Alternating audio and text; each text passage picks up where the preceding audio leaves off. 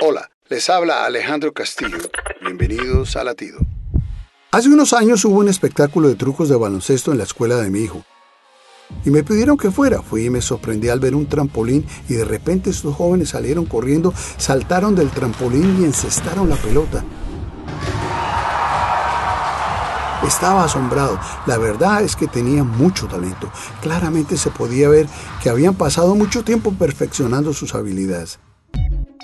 Esa misma noche, mientras conducía camino a casa, comencé a preguntarme sobre mis habilidades, no en la cancha, sino en la vida.